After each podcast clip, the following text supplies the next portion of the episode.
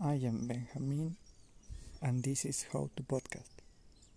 where I share tips on how to get started podcasting and show you how simple it can be to share your message with the world.